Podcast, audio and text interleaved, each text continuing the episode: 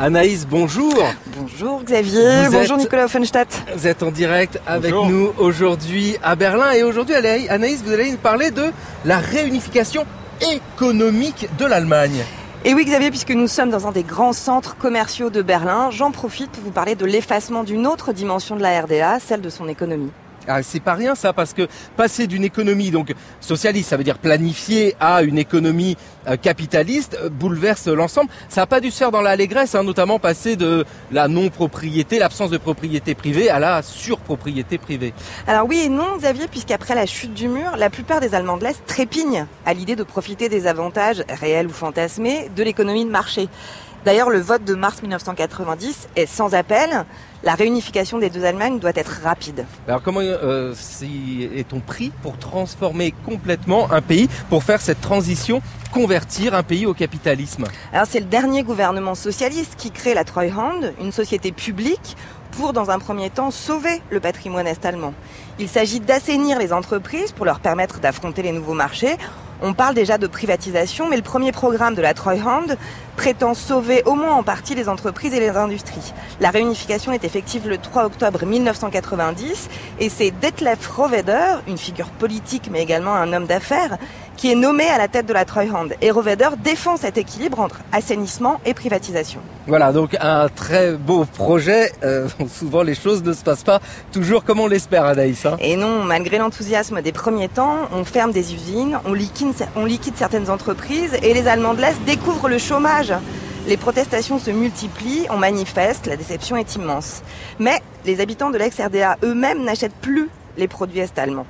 La parenthèse enchantée des premiers mois fait long feu et pour parfaire ce tableau cauchemardesque, Detlef Rohwedder, qui tenait à une transition douce, est assassiné chez lui par la fraction armée rouge en 1991 qui l'accuse de liquider la RDA comme une entreprise.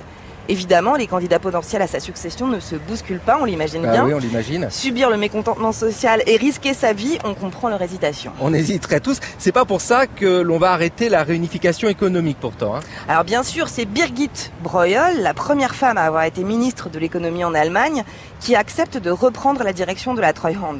Elle devient rapidement l'ennemi public numéro un puisqu'elle est une farouche partisane d'une méthode rapide. À partir de ce moment-là, près de 13 000 entreprises de RDA sont vendues en à peine trois ans. 13 000 entreprises en trois ans. Alors qui rachète ces entreprises, Anaïs? Alors des, étrangers, des groupes français notamment, mais également des firmes d'Allemagne de l'Ouest qui trouvent là un moyen de se débarrasser des potentiels concurrents. On rachète et on démantèle pour s'assurer de garder la meilleure part du marché. Des régions entières de la RDA perdent leurs industries et leurs emplois. Les industriels de l'ancienne République socialiste ne parviennent que très rarement à reprendre leurs usines ou leurs entreprises. On comprend bien que la Treuhand est devenue un des grands symboles de la dimension traumatique de la réunification. Pour de nombreux Est-Allemands, on entend la sirène d'ailleurs de, l'ambulance. Ils arrivent, ils arrivent pour sauver la Treuhand.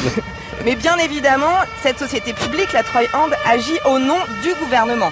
Et on laisse passer l'ambulance qui vient sauver la Treuhand, la terrible Treuhand, bon, qui disparaît bien vite. Hein. Elle est démantelée en 1994, c'est ça, hein, sa mission accomplie, elle disparaît? C'est ça. Et la Treuhand devient bien un objet de mémoire, mais de la mémoire sombre de la réunification bientôt vécu comme une absorption sans ménagement des lenders d'Allemagne de l'Est, puisque liquider leurs outils de travail achevait de dévaloriser leur histoire en en effaçant les traces sans ménagement.